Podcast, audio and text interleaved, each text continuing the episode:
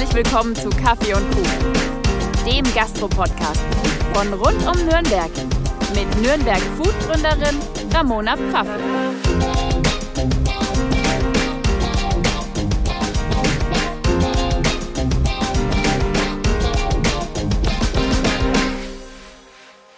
Hi, ich bin's wieder, eure Ramona. Schön, dass ihr wieder eingeschalten habt zur 14. Folge Kaffee und Kuchen. Die letzten Folgen waren sehr auf die Themen Essen und Trinken fokussiert. Jetzt, wo sich die Corona-Situation langsam beruhigt, möchte ich zusätzlich stärker auf die Themen Veranstaltungen und Events eingehen. Eine wunderschöne Art der Veranstaltung ist die Hochzeit. Warum heiraten? fragen sich heutzutage sicherlich viele Paare, die in einer längeren Beziehung sind. Denn die Scheidungsrate ist nicht gerade gering, Hochzeitsfeiern sind teuer und Romantik nimmt in unserer Gesellschaft eine immer geringere Rolle ein. Ich habe heute eine Person zu Gast, die Paaren hilft, ihre Vision einer Traumhochzeit Realität werden zu lassen. Hallo Katrin, schön, dass du da bist. Hallo Ramona, ich freue mich sehr, dass ich hier sein darf. Katrin, wie geht's dir? Mir geht's gut. Das freut mich. Magst du dich den Hörern mal vorstellen? Ja, sehr gerne. Also mein Name ist Katrin Otzmann und ich bin seit mittlerweile zehn Jahren hauptberuflich Hochzeitsplanerin, ähm, sitze hier in Nürnberg, ähm, plane aber Hochzeiten deutschlandweit und auch im europäischen Ausland. Bist du selber auch verheiratet? Ja, seit zehn Jahren ebenso. Oh, schön. War, war das der Beginn? Ähm, es war der, der praktische Beginn, aber die, die Idee oder den Traum, Hochzeitsplanerin zu werden, den hatte ich schon ganz, ganz lange. Also ich habe schon als kleines Kind immer äh, aus den Zeitschriften von meiner Oma ähm, so die, die Hochzeitsreportagen, Schnipsel von Prominenten ähm, rausgerissen. Und äh, also ich kann mich da schon sehr lange, also ich kann mich wirklich dran erinnern, wie ich auch als Kind schon irgendwie von dem Thema Hochzeiten mega fasziniert war und alles gesammelt habe.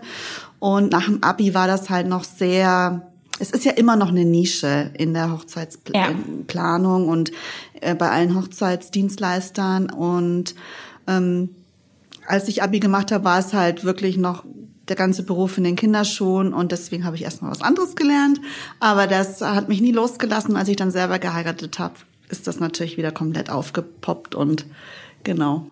Was hast du dann ursprünglich gelernt? Ursprünglich ähm, habe ich eine Ausbildung gemacht zur Mediengestalterin für Digital- und Printmedien und ähm, habe dann ja zehn Jahre in der Werbung gearbeitet und ähm, habe dann auch noch später ein Abendstudium gemacht zur Kommunikationswirtin ähm, und habe dann ja Projekte in der Werbe Werbeagentur betreut. Also ist es jetzt gar nicht notwendig, dass man Veranstaltungskauffrau mhm. oder sowas lernt, um in diese Hochzeitsplanung reinzukommen? Nee, es ist sicherlich auch nicht, ähm, also schadet sicherlich nicht, aber es ist jetzt auch nicht super notwendig, denn die meisten Hochzeitsplanerinnen sind wirklich Quereinsteiger. Ähm, viele kommen aus der Hotellerie, viele kommen auch aus dem Eventbereich. Ähm, genau, haben dann eben vielleicht andere Veranstaltungen geplant oder aus dem Messebereich, genau. Aber seit einigen Jahren gibt es auch immer mehr Ausbildungsmöglichkeiten, zum Beispiel von der IHK. Die oh, okay. äh, haben mittlerweile auch ähm, Kurse und Ausbildungen, genau. Wie hat dein Mann damals reagiert, als du gesagt hast, also ich werde jetzt Hochzeitsplanerin? also der fand das toll und ähm, da hat sich auch noch nichts dran geändert. Also der ist auch mega stolz, dass ich das jetzt schon seit zehn Jahren hauptberuflich eben auch mache, weil viele haben ja einen normalen Job noch und machen das halt nebenbei. Ähm, das ist bei mir nicht so und er, er fand das toll und hat mich auch immer unterstützt auf dem ganzen Weg. Sehr schön. Bei welchen Bereichen der Hochzeitsplanung unterstützt du? Also was sind so deine Haupttätigkeiten? Ja, also eigentlich ist es so, dass ich ähm, viele Komplettplanungen anbiete, einfach weil die Nachfrage nach einer Komplettplanung in den letzten Jahren ja zugenommen hat. Ähm, Komplettplanung heißt eigentlich, ähm, dass als erstes die Location-Suche ansteht. Ähm, das ist oft sehr zeitintensiv und ähm, ja, das darf man nicht unterschätzen.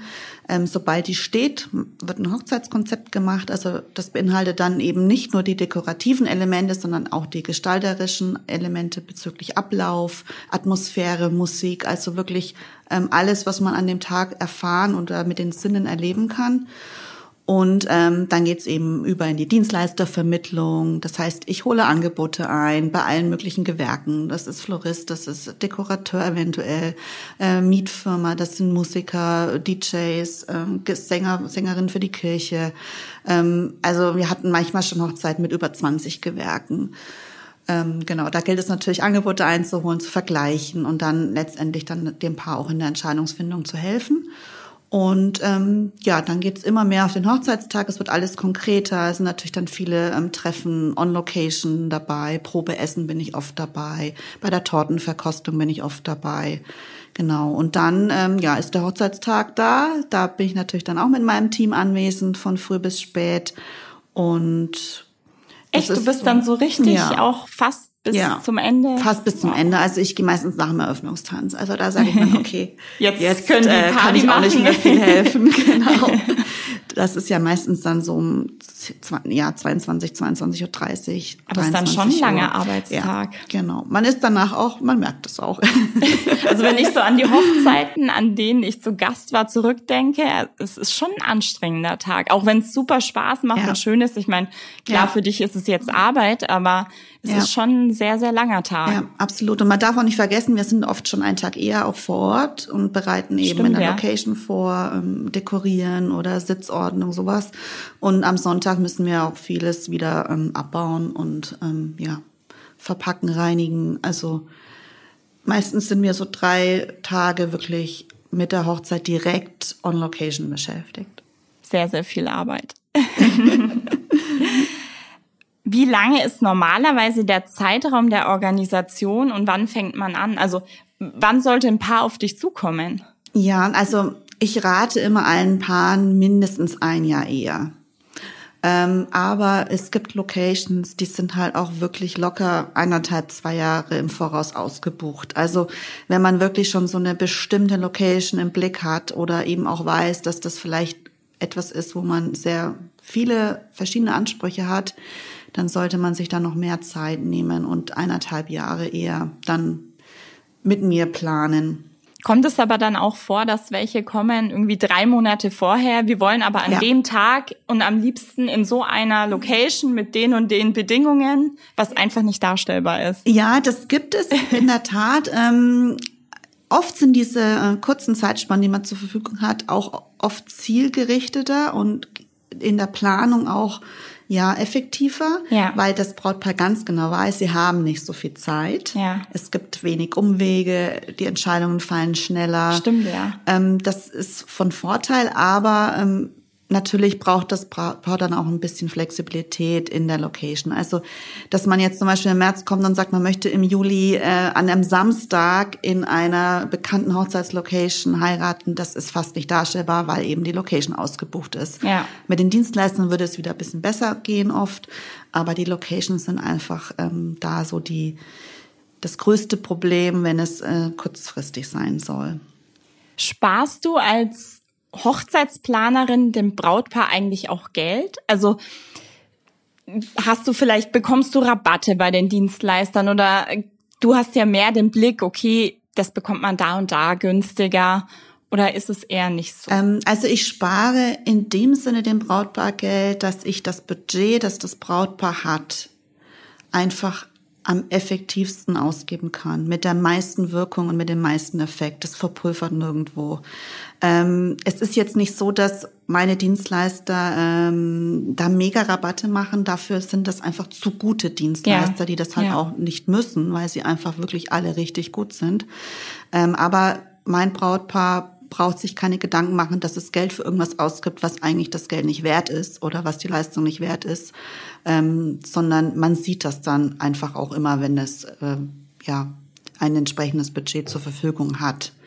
Genau. Also es ist jetzt nicht so, dass man über einen Hochzeitsplaner ähm, irgendwie überall dann auf einmal Rabatte. Es gibt schon einige wenige, ähm, da ist das so, aber jetzt nicht äh, gängige Praxis. Dafür sind die einfach alle zu gut. Hast du dich am Anfang selber mal verschätzt? Also, weil gerade so das Budget, wenn jetzt ein Brautpaar kommt mit dem Budget, ich finde es schon schwierig, dass man alles genau auf dieses Budget hinbekommt. Das ist super schwierig. Das kommt natürlich mit der Erfahrung, denke ich. Genau, da. genau. Und man lernt an seinen Aufgaben, man wächst und ähm, ich lerne immer noch. Und ähm, ich mache das jetzt seit zehn Jahren, aber trotzdem ähm, gibt es immer wieder mal ähm, Punkte, wo ich mir auch denke, uh, mit dem Budget kriegen wir das jetzt so hin wie gewünscht. Ich habe da vielleicht irgendwie doch noch irgendwie einen falschen, äh, falschen äh, Wert im, im Kopf gehabt. Also das gibt's schon, aber es ist weniger, viel, viel ja. weniger geworden als am Anfang. Also am Anfang ist es schon so, dass man natürlich das auch alles nicht weiß. Ne? Man, man hat ja auch noch nicht so viel Erfahrung und ähm, da gab es schon manchmal Momente, wo ich auch gedacht habe, okay, wie bringe ich jetzt dem Brautpaar bei, dass wir irgendwie zehn Prozent über dem Budget liegen? Ähm, es ist viel Kommunikation. Ja. Ne? Also ich sage auch meinen Brautpaaren, ähm, zehn Prozent drüber kann halt einfach auch sein, weil die Brautpaarwünsche sind halt auch oft nicht die kleinsten, sondern sie haben halt viele Wünsche und große Wünsche. Ja. Und ähm, es kommt mit der Zeit halt auch immer mehr oft dazu. Stimmt, Wenn das Brautpaar dann in die Planung einsteigt und merkt, was alles möglich ist, dann gibt's auf einmal dann doch, oh, das wäre noch toll und das und das. Und dann ist natürlich so ein Budget wie am Anfang fixiert dann halt auch oft nicht, nicht mehr so haltbar. Dann guckt man auf Pinterest rum genau. und dann sieht man wieder ja. da was. Ja. Aber ich versuche immer eine Lösung anzubieten, äh, wie es dann im Budget aussehen könnte. Ne? Also ja. ähm, wenn Sie sagen, okay, Sie haben jetzt zum Beispiel nur 2000 Euro ähm, für die Band, dann versuche ich natürlich schon auch ähm, eine zu finden, die halt dann vielleicht nur drei Personen beinhaltet statt fünf. Ähm, und dann haben sie auch eine Band, aber halt nur eine dreiköpfige, aber dafür ein Budget. Ja. Also ich versuche immer auch Alternativen anzubieten, damit auch das Brautpaar wirklich weiß, was gibt's eigentlich alles für Möglichkeiten am Markt. Sehr gut. Sucht man eigentlich zuerst die Location oder erst das Datum aus? Also eigentlich erst die Location, weil, wie schon gesagt, die Locations sind alle so super gebucht, ähm, dass dass der, die, die wichtigste Stellschraube ist und ähm, ja oft die Location das Datum dann vorgibt. Es sei denn natürlich, das Brautpaar hat ein ganz spezielles, wichtiges Datum im ja. Kopf. Also ich hatte mal zum Beispiel ein Brautpaar, die wollten unbedingt, ich glaube, es war der 12. August heiraten und das war halt dann in dem Jahr ein Dienstag. Aber weil die Brauteltern damals an diesem Tag okay. geheiratet haben und die wollen unbedingt denselben Hochzeitstag haben, weil die irgendwie seit 40 Jahren verheiratet sind. Und dann war es Glück. Genau. Und dann war es halt der Dienstag. Also ja. dann ist man natürlich auch super flexibel und dann kann ich auch eine Hochzeit Stimmt. in zwei Monaten organisieren, wenn ein Brautpaar an einem Dienstag im August heiraten will. da müssen aber auch erstmal alle Gäste Urlaub ja. bekommen und Zeit haben und nicht im Urlaub sein. Das stimmt, ja. Eine Frage, die ich super oft auf Nürnberg Food gestellt bekomme, ist, welche schönen Hochzeitslocations haben wir hier in der Gegend? Also sprich Nürnberg und Umgebung. Gibt es irgendeine Lieblingslocation, die du hast? Oder gibt es Locations, wo du sagt, sagst, hey, die ist wunderschön, die, da, da organisiere ich gerne Hochzeit oder da plane ich gerne etwas? Ja, also das ist wirklich eine super schwierige Frage. Ähm, weil die Locations ja immer bestimmte Anforderungen mitbringen müssen. Oft ist es eine Exklusivität, ähm, oft ist es ähm, auch oder sehr gerne ein Außenbereich, ähm, weil die Brautpaare super gerne immer sehr viel draußen Zeit verbringen wollen im Sommer.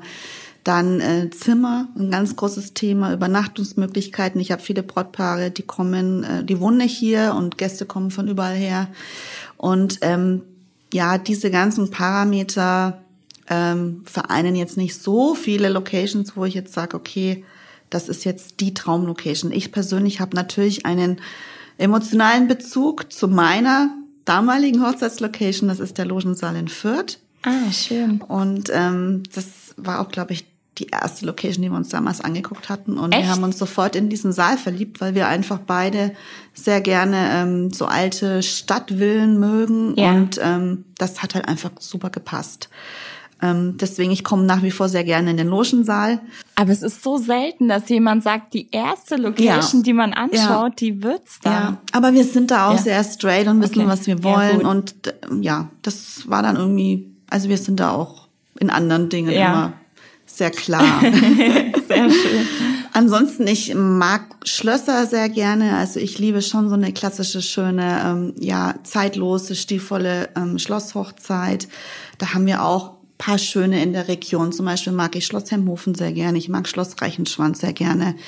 Ähm, ich mag aber auch urbane Locations sehr gerne. Also zum Beispiel die, die Design Offices oh ja, haben ganz sehr, tolle, sehr cool. die Eateria zum Beispiel, ich hoffe, oder Eatery, ich hoffe, ich habe es jetzt richtig ausgesprochen. Ähm, oder zum Beispiel auch ja, das Ofenwerk, das ist auch cool. Ne? Also Ja. ich schaue halt immer, dass man einfach eine Location findet, die zum Brautpaar passt, die halt wirklich ähm, die meisten Parameter der Wünsche halt vereint fürs Brautpaar. Organisierst du auch Hochzeiten im Ausland?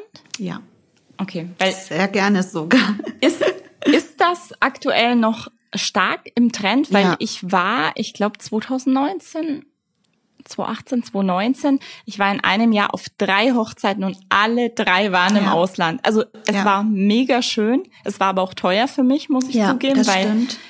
klar, du zahlst deinen Flug selber. Ich glaube, bei einer wurde wurde mir die Übernachtung gezahlt, also die Übernachtungen. Eine Nacht. Aber genau, ansonsten habe ich ähm, alles selber gezahlt. Dann willst du überall ein neues Kleid, aber ich habe es halt immer mit Urlaub verbunden. Also es war mega schön und ich, ich selber kann mir seitdem vorstellen, irgendwo am Strand zu heiraten, weil ich es einfach wunderschön finde. Aber es ist schon nicht so einfach, das Ja. alles so hinzubekommen, dass auch alle Gäste ins Absolut. Ausland kommen. Absolut. Also es ist ähm, nach wie vor stark gefragt. Ähm, ich glaube, fragst du zehn äh, Bräute oder Brautpaare, wo sie am liebsten heiraten würden, würden wahrscheinlich acht sagen, ja irgendwo am Strand oder Ja. im Ausland. Ähm, es hat natürlich in den letzten eineinhalb Jahren nichts mehr dahingehend stattgefunden. Also wir haben jetzt auch zum Beispiel zum zweiten Mal die Toskana-Hochzeit, die dieses Jahr jetzt geplant gewesen wäre im Juni, auf nächstes Jahr verschoben, also den dritten Termin jetzt gefunden. Ähm, wir hätten ja, die letztes Jahr schon gehabt im Juni. Ähm, also ich habe im Moment auch noch eine Mallorca-Hochzeit in der Planung schön. für nächstes Jahr. War ich auch schon auf einer. Also ich, ich liebe das. Es ist natürlich noch mal viel mehr ähm, ja, Planungszeit vonnöten. Ja. Ähm, aber ich mache das sehr gerne und ich arbeite mich auch immer wieder gerne in neue Regionen und Länder ein. Also ich hatte zum Beispiel schon mal eine Hochzeit in Kroatien auf einer Insel. War ich auch schon auf einer. Sehr cool. Und da kamen auch 80 Gäste mit. Und ähm, oft ist es halt bei meinen Paaren so, die haben Gäste aus der ganzen Welt und ob die dann nach Deutschland fliegen oder nach Stimmt, Spanien, ja. ist denen dann auch egal.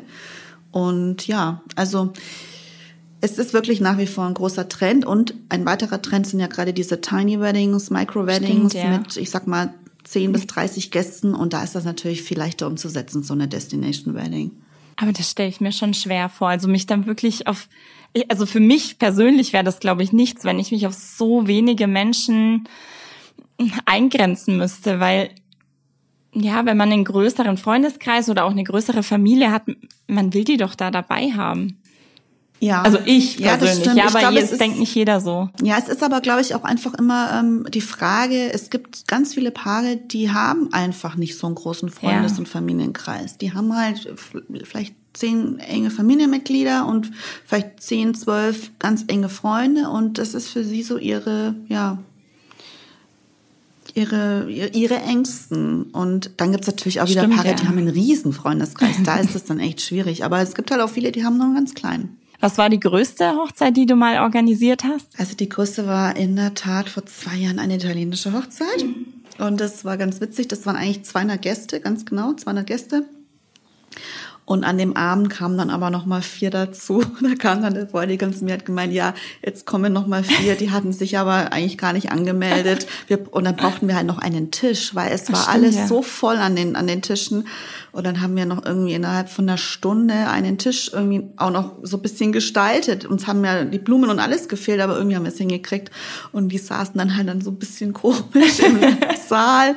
Und ich glaube, die haben sich auch gewundert, aber die waren halt nicht eingeplant und angemeldet, aber haben wir hingekriegt. Also es waren 204 dann. Okay, wow. Was wird immer unterschätzt? Also, ich glaube ja. ich glaube, es ist die Musik. Meinst du unterschätzt äh, für die äh, für die für die für die ähm, Atmosphäre am Hochzeitstag oder Ja, meinst du so von den Kosten? Nee, allgemein bei der Planung, wa was wichtig ist. Also, wo, wo Also sich ich- Brautpaare vielleicht am Anfang denken, ach, da müssen wir uns nicht so viele Gedanken drüber machen, aber dann stellen sie in der Planung fest, hey, es ist eigentlich schon ein wichtiger Punkt. Ja, Musik, ja. Es ist, ich frage natürlich meine Brautpaare im Vorfeld immer, ähm, was ist euch am wichtigsten? Wo liegen eure Prioritäten? Und ich möchte immer zwei vom Bräutigam oder und zwei von der Braut oder von ja. beiden Bräuten, je nachdem. Ähm, und dann sind es meistens dann vier Prioritäten und dann ähm, sagen die Männer sehr oft Musik. Also ah, okay. viel mehr als die Frauen, das stimmt. Für die Frauen ist dann sowas wie Deko und Blumen ja, natürlich wichtiger. Aber die Männer sagen sehr, sehr oft Musik. Und ähm, ich glaube, das ist so ein bisschen so, vielleicht so ein Geschlechterempfinden ähm, am Anfang, was wichtig ist und was nicht. Mit der Zeit merken, glaube ich, die Brautpaare, dass ganz viele Punkte sie unterschätzt haben am Anfang. Mhm. Meistens ist es die Zeit, was, mhm. was ja Recherche und wirklich die Planung an Zeitaufwand mit sich bringt. Ist das, was für falsche Vorstellungen haben Paare manchmal? Also von, von der Hochzeitsplanung selber oder bei welchen Fragen sind sie sich vielleicht auch oft selber nicht einig? Ähm, also falsche Vorstellungen haben viele Paare dahingehend, dass sie denken, nur weil sie etwas geplant haben, also quasi die E-Mail-Kommunikation eventuell gemacht haben, dass das dann an dem Tag alles so läuft. Also ähm, ich sage immer, das eine ist eben die Planung ja. in, der, in der Kommunikation und in den Monaten davor und das andere ist aber auch die Ausführung an dem Tag. Und klar kann man dann mit dem DJ ähm, schreiben, ja, der soll dann und dann antreffen und aufbauen. Aber trotzdem steht der DJ dann an dem Tag in der Location und sucht halt dann jemand, der ihm sagt, wo er genau aufbauen muss. Und die Braut ist Stimmt, ja in dem ja. Fall nicht mehr da. Und das ist so oft das Problem, dass ich oft auch höre, ja, wir haben jetzt eigentlich alles schon geplant, ähm, wir brauchen da keine Unterstützung mehr.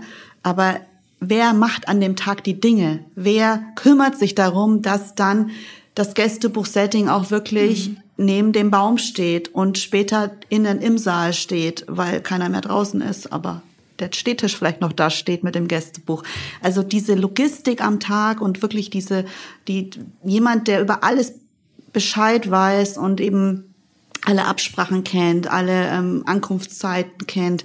Ähm, ich glaube, das unterschätzen viele Paare an dem Tag. Und ich höre auch von vielen Paaren, die keinen Wedding Day Manager hatten, dass das etwas ist, was sie bereuen, weil sie eigentlich dann der Ansprechpartner für alle waren. Stimmt, ja. Tag. Also stelle ich mir auch wirklich stressig vor, dann ja. als Brautpaar. Also ich bin jetzt auch jemand, der immer ungern was aus der Hand gibt mhm. und dann immer alles selber organisieren will oder ja, es auch ja. macht, aber an so einem Tag kann man dann ja gar nicht wirklich genießen, weil du rennst ja wirklich nur rum, weil du die ganze Zeit irgendwas zu tun findest. Genau.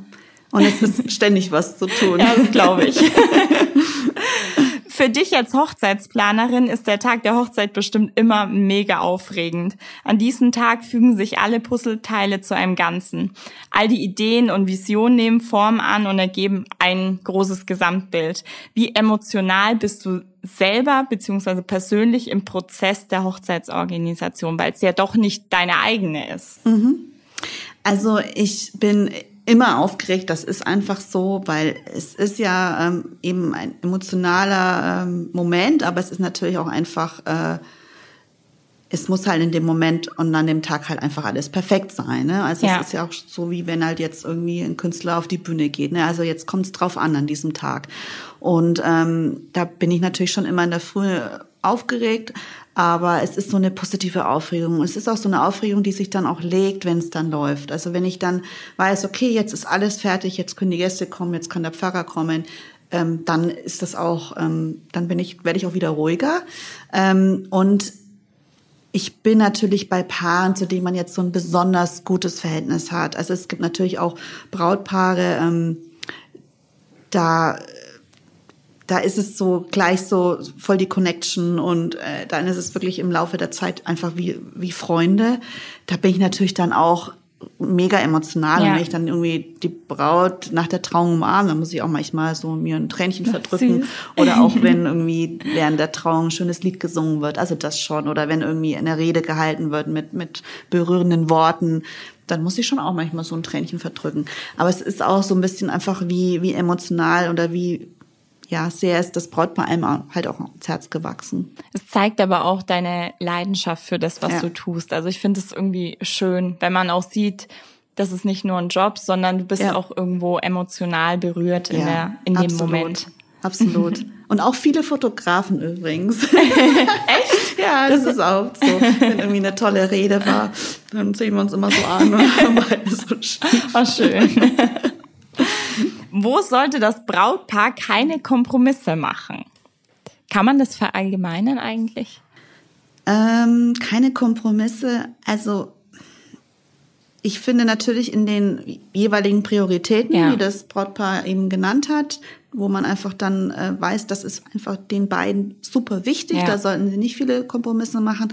Und ich persönlich finde ja auch nicht, dass sie zu viele in der Gästeliste machen sollten. Also ich bin da schon jemand, der sagt, wenn ihr die seit drei Jahren nicht mehr gesehen habt, ja, oder nur weil die euch vor fünf Jahren eingeladen habt und ähm, ihr seht euch nicht mehr, die dann einzuladen. Also ich sage wirklich, wer liegt euch am Herzen? Für wen oder bei wem sagt ihr, der darf einfach nicht fehlen?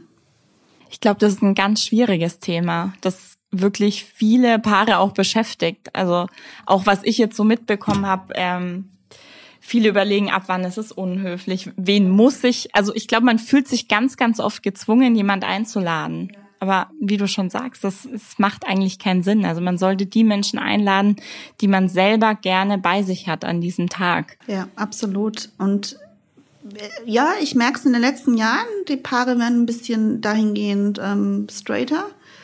Aber auch das ist Charakter und Typsache. Ja. Und ähm, ich habe viele Paare, da spielt die Familie eine große Rolle im Hintergrund, die Mama, die Eltern. Ähm, je jünger die Paare sind, desto mehr sind sie auch noch von den Eltern beeinflussbar. Stimmt, ja. Und ähm, wenn da irgendwie die Nachbarn der Eltern ähm, ja eingeladen werden müssen, dann ist das so. Ne? Also es kommt aber wirklich drauf an, wie wie das Paar einfach ja, wo es auch schon im Leben steht. Ne? Ja. Bei älteren Paaren, die sind da viel ja straighter einfach. Ja, glaube ich. Eine ganz ganz wichtige Frage: Hochzeitsmenü versus Hochzeitsbuffet. Was findest du besser? Oder was, was ist beliebter? Eine ganz, ganz klare Meinung habe ich da. Ähm, ganz klar Menü. Ja? Ich, ja, ich äh, mag Buffet überhaupt nicht. Ich sage immer, wenn ihr ein Buffet wollt, könnt ihr ins Hotel gehen irgendwie.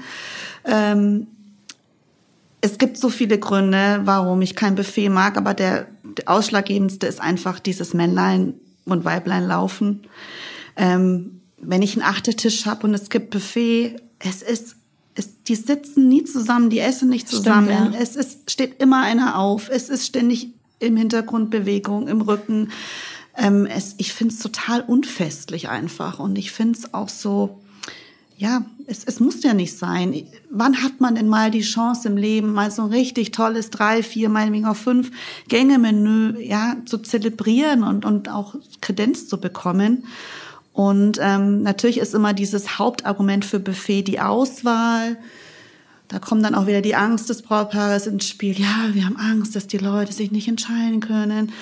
Aber ich sage immer, wenn wir ein Menü haben, das durchdacht ist, ja, das von allem etwas beinhaltet, das abwechslungsreich ist, und wenn wir im Vorfeld eben einfach abfragen, wer ist jetzt Veganer, wer hat die und die Allergie und wer mag Fleisch, dann ist das eine safe Bank. Also das, ich habe jetzt schon so viele Hochzeiten mit Menü gemacht und ich hatte noch nie einen Gast, der gesagt hat, was ist denn das jetzt für ein Mistmenü hier? Ich, äh, es hatte ich noch nicht. Ja. Es ist immer was dabei und dann lässt man vielleicht mal einen Zwischengang aus oder man bekommt also es, es gibt immer eine Lösung und ähm, ich finde einfach das Festliche von einem äh, Menü wunderschön.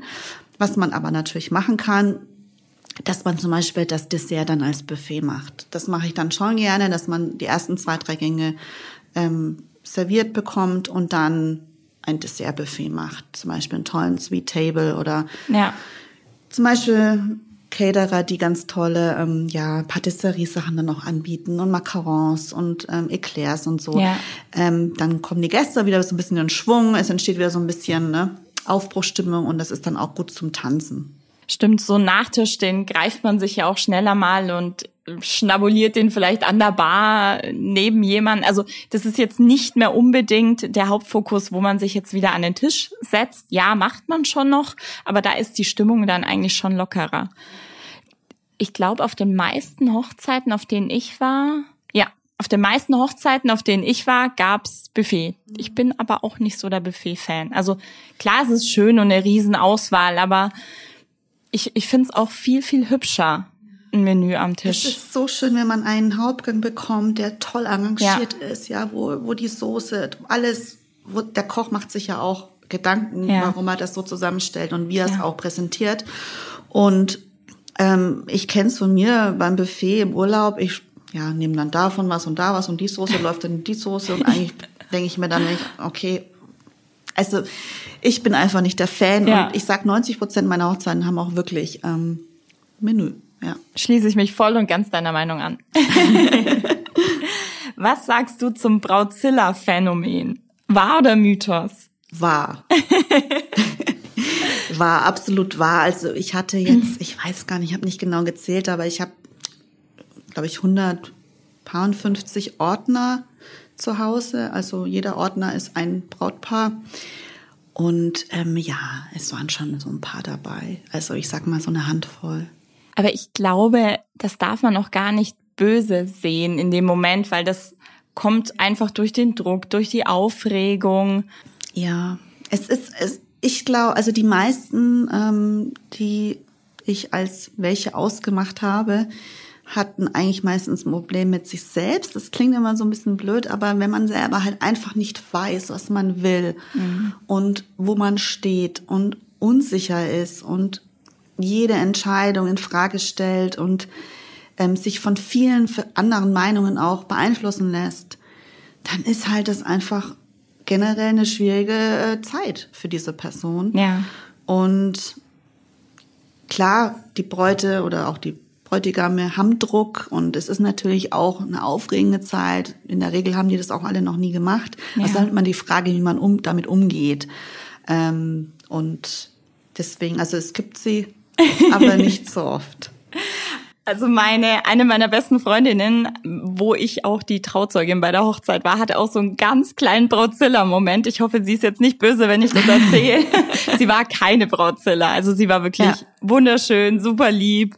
Und es war ein mega toller Tag, aber ich glaube, irgendwann ist sie dann im Laufe des Abends unter Druck geraten, als die Gäste angefangen haben, einfach die Deko schon mitzunehmen. Mhm. Und sie hatte halt gewisse Vasen auch Personen versprochen, unter ja, anderem eben auch mir, weil ich unbedingt eine mit Goldrand wollte. Und dann war die halt zum Beispiel weg. Und ja, dann ist sie halt einfach in dem Moment etwas aufbrausend geworden, was aber auch vollkommen, meiner Meinung nach, vollkommen verständlich war. Und es war halt für sie, sie war dann irgendwie enttäuscht, weil sie wollte das ja zum Beispiel mir geben und ihrer Schwester und die Leute haben es einfach mitgenommen, was ich aber auch nicht verstehe. Also ich habe noch nie einfach irgendwas eingepackt. Wenn jetzt am Ende von der Hochzeit jemand zu mir gesagt hat, so hey, ihr könnt äh, Blumen mitnehmen, ihr könnt Vasen mitnehmen, ja klar, dann immer gerne, wenn mir was gefällt, aber ich würde jetzt nie von selber einfach was einpacken. Ich, also das macht man ja auch nicht. Also nee, das war, deswegen kann ich ihr diesen Brautzilla-Moment verzeihen. Also direkt an der Hochzeit habe ich das eigentlich selten gehabt, dass eine Braut so ausgetickt ist. Also ich meinte jetzt quasi auch so während der Planung, ne? wenn ja. dann irgendwie man einfach merkt, jetzt wird's dann auch in der Kommunikation so zickiger und ein bisschen stressiger. Also das ist dann etwas, was sich dann schon ein bisschen ja eher auch anbahnt. Ja, klar, du wirst ja dann genau. wahrscheinlich relativ oft genau. auch angezickt. Genau. Ja, leider. wie schafft man es, dass der Tag nicht zu einem großen Stress für das Paar wird? Also wie kann das Paar richtig genießen? Also ich rate wirklich jedem Paar, nimmt euch eine Hochzeitsplanerin, Hochzeitsplaner, Wedding Day Manager. Also wenn es nicht das große Komplettpaket von der Location-Suche bis zum Ende ist, dann wenigstens an dem Tag eine Tagesbetreuung. Das biete ich auch an. Ähm, ich steige in diesem Fall dann immer so zwei, drei Monate eher in die Planung mit ein, weil es ist super wichtig, dass ich wirklich in den letzten Wochen, Monaten richtig dabei bin, weil ja. sonst kann ich an dem Hochzeitstag keine Entscheidungen treffen. Stimmt. Das ist sehr wichtig. Also ich kann nicht einfach morgen hingehen und sagen, so jetzt bin ich da. ähm, also das ist ganz wichtig, Wedding Day Manager und plant den Tag nicht zu voll, fangt mhm. nicht zu früh an. Also alle unsere Trauungen sind eigentlich nicht mehr vor 14 Uhr. Also lieber in den Nachmittag hinein. Es zieht sich sonst es zu zieht lang. sich sonst. Ja. Gäste haben Stress bei der Anreise. Ähm, Einchecken im Hotel ist meistens auch erst später möglich. Äh, Make-up, Styling, alles solche Sachen. Welche Braut will irgendwie früh um, keine Ahnung, aufstehen? Deswegen beginnt nicht zu früh mit der Trauung. Und ähm, ja, wenn Kleinigkeiten passieren, bleibt einfach cool. Die meisten kapieren es gar nicht. Die meisten Stimmt, Gäste, ja, man, man weiß es ja meistens nur selbst. Das war jetzt vielleicht anders abgesprochen. Ähm, genau. Du wirst jetzt wahrscheinlich keine Zahl nennen können, weil es wahnsinnig individuell ist. Trotzdem würde ich dich gern fragen, gibt es so eine durchschnittliche Preisspanne, die du nennen kannst, die ein Brautpaar für eine Hochzeit einplanen muss? Also das ist natürlich wirklich super schwierig, weil ähm, das Budget von so vielen Faktoren abhängig ist. Also natürlich von der Gästeanzahl abhängig. Also die Gästezahl ist die größte Stellschraube. Ähm, dann natürlich auch von der Location, von ähm, der Saison, vom Wochentag. Es gibt Locations, die bieten im Sommer zum Beispiel an einem Sonntag die Saalmiete ja für die Hälfte an. Hm. Also es ist super schwierig. Ähm, ich kann nur von meinen Hochzeiten sprechen. Ähm, meistens sind es so, ich sag mal, 80 Gäste ist, glaube ich, der Durchschnitt. Es sind mal 60, mal 100, es sind auch mal ganz kleine dabei, aber ich sag mal so 80 Gäste landen wir meistens bei so, ja, 40, 45.000. Okay. Aber da hat man halt einfach auch einen wunderschönen Gestaltungsspielraum. Da hat man ein individuelles Konzept umgesetzt mit individueller Deko, die auch Sachen beinhaltet, wie zum Beispiel bestimmte Tischwäsche oder äh, besondere Vasen, besonderes Besteck, besondere Platzteller, eine tolle Papeterie äh, mit Siegel und Kalligrafie tolle Blumen und auch wirklich Profis in ja. den Bereichen Musik, ähm, ja, Gesang, Fotografie, Videografie, also oh, keine ja, Hobby-Dienstleister, ja. sondern Profi-Dienstleister. Schön. Was war bisher deine schönste Hochzeit, die du organisiert hast? Gibt es da eine, von der du erzählen kannst oder möchtest? Ja, also die schönste war, weil sie einfach ähm, von, vom Dekorationskonzept meinem persönlichen Geschmack am meisten getroffen hat, war die ähm, eine ganz kleine 30-Personen-Hochzeit von einem japanischen Brautpaar. Ähm, das ist, glaube ich, 2015 gewesen oder 2016 auf Schloss Reichenschwand. Wow. Ähm, ich durfte mich komplett austoben in der Deko. Ähm, man konnte das alles wie so ein Shooting aufziehen, weil so wenig Gäste waren und man so ein schönes Budget hatte, um halt auch wirklich gestalten zu können. Und ähm, ja, es war einfach eine wunderschöne Atmosphäre, es waren wenig Gäste, es war ein strahlender Sonnentag. Also es hat alles gepasst und ähm, genau. Und ja gesagt haben sie auch. Ja gesagt haben sie auch und wir sind immer noch befreundet und die Braut hat mir sogar die letzten Jahre dann sogar auf meinen Hochzeiten assistiert. Echt?